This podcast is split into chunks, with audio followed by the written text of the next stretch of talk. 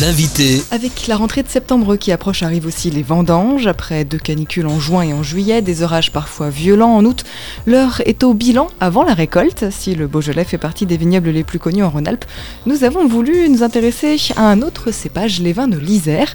Rencontre avec Stéphanie Lou, vice-présidente du syndicat des viticulteurs de l'Isère et viticultrice au domaine du Loup des Vignes à Saint-Savin. Bonjour. Bonjour. Alors comment vont vos vignes après cet été à la météo un peu capricieuse? Alors les vignes dans l'ensemble se portent plutôt pas mal parce qu'on n'a pas été touché par la grêle euh, sur mon vignoble. On a été touché par le gel au début du printemps donc on a eu un peu de dégâts. Dans l'ensemble, les vignes âgées s'en sortent très bien. Les vignes jeunes ont un peu plus souffert de la sécheresse de la canicule, voilà, parce qu'elles n'ont pas les racines qui sont encore assez euh, profondes pour résister euh, au manque d'eau. Comment vous vous préparez à ce genre de choses qui se répètent d'année en année? C'est vrai qu'entre la canicule, entre la grêle, entre la sécheresse, tout ça, comment est-ce qu'on se prépare en tant que viticulteur? Malheureusement, on a assez peu de moyens d'action. Alors pour le gel... on peut essayer de se dire qu'on peut planter des cépages plus tardifs, donc qui vont débourrer, c'est-à-dire dont la végétation va démarrer un peu plus tard. Euh, le problème, c'est que maintenant, on a des grosses chaleurs généralement en février, donc la vigne va démarrer très tôt et après il va geler derrière. Donc même avec des cépages tardifs, euh, on n'arrive pas à les protéger. Ensuite, pour ce qui est de la grêle, nous personnellement, on n'a pas de moyen de protection. Il y a des zones où il y a de la protection euh, avec des fusées, avec des ballons anti-grêle maintenant ou des filets, mais c'est des choses qui demandent à faire un travail en collectif et qui sont assez chères. Nous, on est un tout petit vignoble, donc au niveau collectif, pour l'instant, c'est un petit peu compliqué. Et puis pour la sécheresse, eh ben, c'est pareil, il y a des cépages qui sont plus adaptés que d'autres. Il faut essayer de laisser peu de concurrence de l'herbe pour que le peu d'eau qu'il y a soit disponible pour la vigne. C'est quelque chose qui est très compliqué à gérer l'herbe, l'enherbement des vignes. Tout ce qui est désherbage doit se faire manuellement. On a encore le droit de désherber chimiquement euh, avec certains produits qui sont finalement assez peu efficaces. euh, voilà. Et nous, on est sur des vignes en forte pente, donc euh, tout ce qui est mécanique, il y a beaucoup de systèmes qu'on appelle intercept, c'est-à-dire qui vont euh, le pied de la vigne pour essayer d'enlever l'herbe euh, qui est vraiment près de la vigne. Nous, dans nos coteaux, ça ne fonctionne pas. Donc euh, pour l'instant, on a encore beaucoup d'herbe et c'est vraiment un gros, problème à gérer. Donc c'est surtout sur les jeunes vignes où on va intervenir, on va piocher à la main, mais sur les vieilles vignes, on laisse l'herbe parce qu'elle supporte la concurrence, on va dire. Et globalement, avec tous ces événements euh, météo, comment vont vos vignes et comment se présagent un petit peu les vendanges pour vous? On a des raisins qui n'ont pas une maturité euh, homogène comme on a pu avoir l'année passée, où là euh, vraiment tout était mûr en même temps, euh, donc c'est un peu plus facile à gérer. Là on a des gros écarts entre les vignes congelées, les raisins qui ont souffert du sec, il y a des vignes qui ont un peu stoppé leur maturité, leur, leur avancement, donc qui, qui ont pris un peu de retard. Nous globalement on pense qu'on va commencer vers le 7 septembre pour les cépages les plus précoces type le chardonnay, le pinot noir, et puis après on va, on va viser au fur et à mesure suivant la maturité des cépages. Euh, Des fois on attend 15 jours avant de ramasser les autres. Et puis au niveau rendement, on a eu de la perte, hein, donc euh, l'année passée on avait eu un rendement, euh, pour nous c'était un rendement record sur l'exploitation, donc c'était une très belle année. Cette année je pense qu'on va être peut-être à 40% de moins que l'année dernière. Ça Grosse restera pas une année catastrophique pour nous, on a eu des années avec des rendements bien plus bas que ça je pense. Mais du coup, une- pas une très très bonne année quand même alors. Voilà, ce sera pas l'année du siècle. au niveau rendement. Après, au niveau qualitatif, c'est encore un peu tôt euh, pour voir. Bon, là, la pluie euh, qui tombe ces derniers jours euh, va faire du bien aux, vignes. Après, il faudrait qu'il y ait le beau temps qui revienne derrière pour vraiment que la maturité se mette vraiment en place. Ces dernières semaines là, parce que vous dites le 7 septembre à peu près pour les premières vendanges, vont être décisives pour la suite du vin? Ou est-ce que tout est déjà joué? Ah non, non, c'est vraiment décisif. hein. Si par exemple on a, on a que de la pluie pendant trois semaines, euh, les, raisins vont être dilués, le, vin aura moins d'arômes. euh, il y aura moins de levure présente aussi naturellement, donc ça va être plus compliqué à vinifier. Alors qu'ici, hein, il y a du soleil et puis des températures pas trop élevées, parce qu'il faut aussi un équilibre entre des journées chaudes et des nuits froides, qui permet de garder de l'acidité, donc c'est important pour l'équilibre du vin. Donc, euh, enfin, jusqu'au dernier jour, c'est c'est important. Donc vous, vous êtes sur un des vendanges aux alentours du 7 septembre à peu près.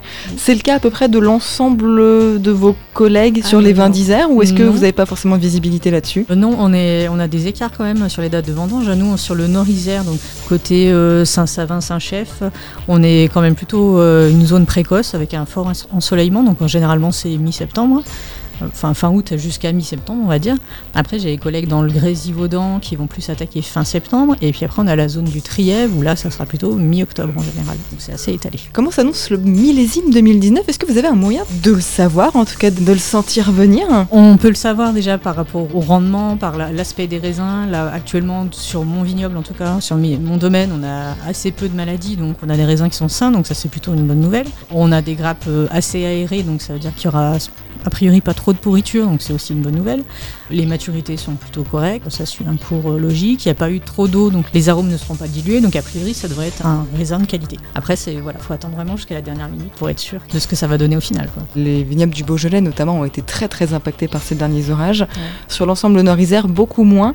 J'ai quand même l'impression que le vignoble Nord-Isère est globalement moins impacté par euh, tout ce qui est orage que le Beaujolais. Est-ce que c'est juste une impression? Je pense que c'est une impression parce que ramené à la surface euh, du vignoble, voilà. Alors moi sur Saint-Savin, les vignes qui sont en coteau, donc au-dessus du village, sont relativement protégées parce que souvent on voit le courant qui emmène les, nuages de grêle, plutôt sur Saint-Chef malheureusement pour eux. Donc eux ils sont équipés de fusées, hein. ils ont avec notamment les ramasseurs de tabac, ils ont mis en place quelque chose. Donc ils arrivent un petit peu à se protéger mais ils sont beaucoup plus touchés que nous. Et après par contre sur le, reste du département, notamment le Voironnais et le Grésivaudan, ils sont plus dans des couloirs euh, de grêle et ils sont plus souvent impactés. Vous êtes installé depuis 2003, ça fait plus de 15 ans du coup maintenant. Vous avez vu la situation évoluer en 15 ans ou est-ce que pour vous c'est assez stable? Alors la situation évolué. Alors en 2003 on a commencé avec l'année de la canicule et de la sécheresse, donc c'était une année particulière, on va dire qu'on n'en tient pas compte. Mais on a vu bah, notamment la date des vendanges euh, être de plus en plus précoce. Alors on a aussi des rendements euh, plus bas qu'avant, on laisse beaucoup d'herbe, donc ça fait aussi chuter les rendements. Forcément moins de rendements, ça devient une maturité plus facile. Et puis le réchauffement climatique, là on voit vraiment la différence, euh, notamment justement sur les, des journées et des nuits très chaudes, en juillet et en août. Et ça au niveau de la maturité du raisin, alors certes ça va faire beaucoup de sucre, donc on va tout de suite avoir beaucoup de degrés. Par contre on va aussi perdre en acidité, c'est important l'acidité pour l'équilibre des vins. Du coup maintenant pour essayer de s'adapter, on essaye de mettre des cépages qui vont un peu moins craindre la chaleur, qui vont avoir plus d'acidité, parce que par exemple on a beaucoup de chardonnay. Les chardonnays ça a tendance à perdre très facilement de, de l'acidité. Donc maintenant on essaye de l'assembler avec d'autres cépages pour essayer de rééquilibrer un peu. Donc on voit vraiment des différences là-dessus. Donc le réchauffement climatique a un vrai impact sur la manière dont vous devez faire votre métier aujourd'hui Oui, bien sûr.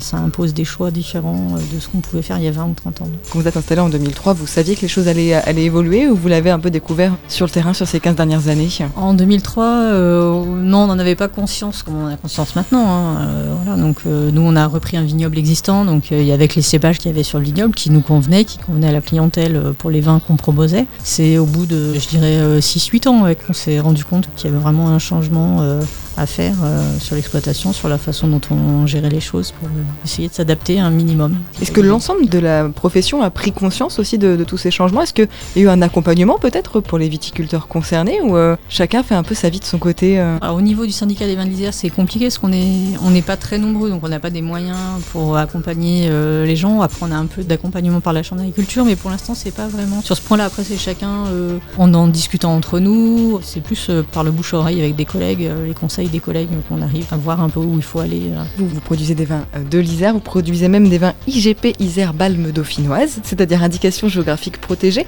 Quelles en sont les caractéristiques de ce vin? C'est un petit peu compliqué. Alors l'IGP Isère, c'est une IGP qui couvre tout le département.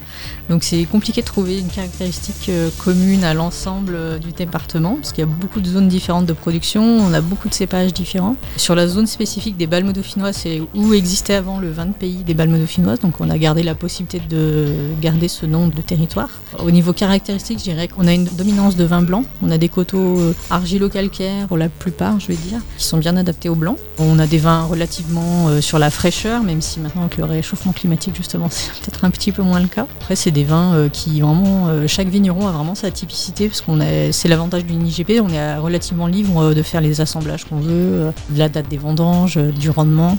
Donc on a vraiment, chaque vigneron a vraiment sa typicité. Donc c'est un peu compliqué de globaliser euh, une identité vraiment euh, des vins de l'Isère. Comment fonctionne une IGP sur les vins? C'est-à-dire que vous êtes en Isère, donc vous êtes euh, IGP vin de l'Isère, mais est-ce que vous avez des contraintes malgré tout dans la production de ce vin? Oui, alors en fait on dépend de l'UNAO comme les AOC, les AOP maintenant, donc on a un cahier des charges à suivre, donc qui joue sur les cépages qu'on a le droit de planter, les rendements, des mesures analytiques comme le degré, l'acidité, enfin il y a plein de paramètres.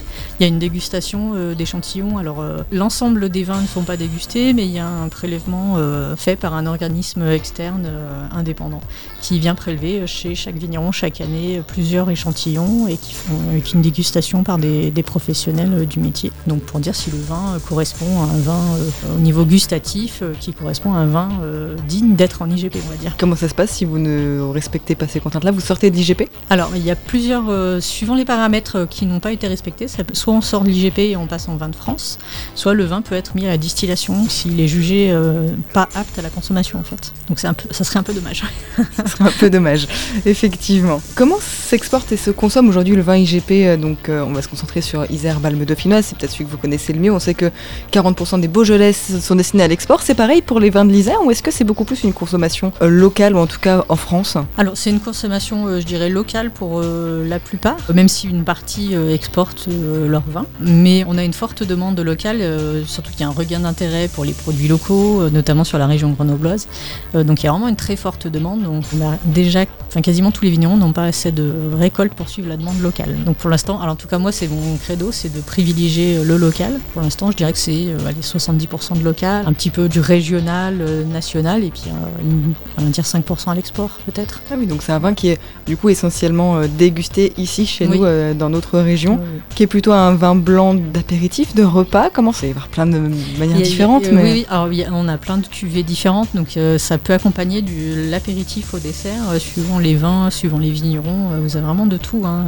Des vins qui sont à boire jeunes, d'autres qui sont plus des vins de garde. Vous avez un domaine à Cernérieux qui fait des vins de grande garde, puisqu'il a des vins qui ont plus de 30 ans, par exemple, à la vente. Donc voilà, vous avez vraiment de tout. Vous pouvez vous faire plaisir, en fait, les gens qui disent qu'ils n'aiment pas les vins de d'Isère, parce que je l'entends des fois. Je leur dis non, c'est pas possible, vous pouvez pas dire ça. Vous avez forcément trouvé chez un vigneron quelque chose qui vous plaît. Il y a tellement de diversité. Aujourd'hui, c'est peut-être que les vins de l'Isère sont pas assez connus, manquent un peu de, notoriété. Oui, oui. Alors, il y, a le fait que ce soit peu connu, parce que l'IGP Isère, vu qu'on est peu nombreux, on a peu de moyens de communication. Donc, on commence à être plus connu sur la région grenobloise parce qu'on fait pas mal d'actions avec le syndicat. Après, il y a aussi le fait que les vins de pays, à une période, avaient une mauvaise image. Donc, dans la tête de certaines personnes, c'est encore ancré. Donc il faut leur faire goûter et là ils se disent ah oui finalement c'est pas si mal que ça. Voilà. C'est pour ça aussi qu'il y, a encore du travail là-dessus. c'est encore vous dites vous n'êtes pas nombreux, vous êtes combien aujourd'hui dans cette IGP Alors en IGP Isère on est une vingtaine de producteurs à l'heure actuelle. Voilà. Sur les balmes de Finoise on est plus que 4. Si on prend un vin IGP Isère Balme Dauphinoise, il y a une chance sur quatre qu'on tombe sur le vôtre alors. Exactement. oui, oui. On le disait, vous, êtes, vous avez commencé vous en, 2003. Depuis quelques années, le vignoble isérois est entré dans une nouvelle dynamique avec de plus en plus de jeunes vignerons aussi, de jeunes viticulteurs qui s'installent. Entre 2003 et 2013, 25 entreprises dont l'activité principale est la culture du vin, culture de la vigne en tout cas, ont vu le jour avec un âge moyen des viticulteurs à leur création de 36 ans. Vous avez vu, vous, en 15 ans, cette évolution du, vignoble, de vos collègues aussi arriver ah Oui, moi, quand je suis arrivée, euh, en gros, il y avait des vignerons qui avaient 60 ans, qui avaient approché la retraite, et puis il y avait des jeunes qui avaient une vingtaine d'années, comme moi. à l'époque. Donc oui, il y avait vraiment un gros écart entre les deux. Ça a été un petit peu compliqué au départ justement de s'accorder entre euh, bah, la vision que chacun avait, euh, les départs à la retraite qui n'ont pas eu forcément de successeurs. Donc euh, c'est pour ça dans les balmes de finance quand je me suis installée, on était une dizaine au moins, il me semble. On est plus de quatre. Donc ça fait un, gros gros changement. Et après sur le reste du département, il y a eu beaucoup de jeunes qui se sont installés sur des choses très différentes, soit des, des reprises de quelques petites parcelles et puis ils ont replanté au fur et à mesure. Donc ça reste sur des petites surfaces, sur 2-3 hectares, avec souvent un autre euh, revenu à côté, que ce soit dans l'agricole ou dans autre chose, dans des endroits particuliers comme le Trièvre. Euh, enfin, ça a été reconstruit il y a les 8 ans, on va dire à peu près. C'est une association qui s'est montée, ils ont reconstruit le vignoble euh, petit à petit. Maintenant, il y a 5 vignerons, alors qu'ils ne sont pas forcément sur des grandes surfaces non plus, mais voilà, il y a 5 vignerons installés. Il y a eu vraiment beaucoup de changements des zones comme Borpère, où il y a un jeune qui s'installe dans le Voironnais également. Donc ça bouge malgré tout dans le bon sens. On entend souvent parler de l'agriculture qui peine à recruter ou, euh, c'est compliqué. Là, c'est plutôt un message positif et d'espoir alors quand même. Oui, oui. en fait, il y a beaucoup d'attrait sur l'Isère euh, parce que c'est les. Même si on n'est pas nombreux, on est dynamique. On a un gros potentiel avec les vieux cépages autochtones à l'Isère qui sont vraiment typiquement isérois comme de la Verdesse, de la Mecque, euh, l'étraire de la Duif. c'est des cépages que vous ne voyez pas ailleurs. Des jeunes vignerons parfois qui, qui sont même pas forcément originaires d'ici et qui sont très intéressés par ce travail-là qui a été fait pour remettre en avant des cépages euh, Donc c'est plutôt un message, un message positif malgré tout avec ces vendanges qui arrivent. N'hésitez pas quand vous avez l'occasion de passer vers un vigneron euh, proche de son exploitation à vous arrêter, à aller goûter les vins, c'est toujours très intéressant, vous allez sûrement être surpris. Et ben voilà, le message est passé. Merci beaucoup Stéphanie Lou. On rappelle donc euh, que vous êtes viticultrice au domaine du Loup des Vignes à Saint-Savin et vice-présidente du syndicat des vins de l'Isère. Au revoir. On rappelle que l'alcool est dangereux pour la santé à consommer bien sûr avec modération.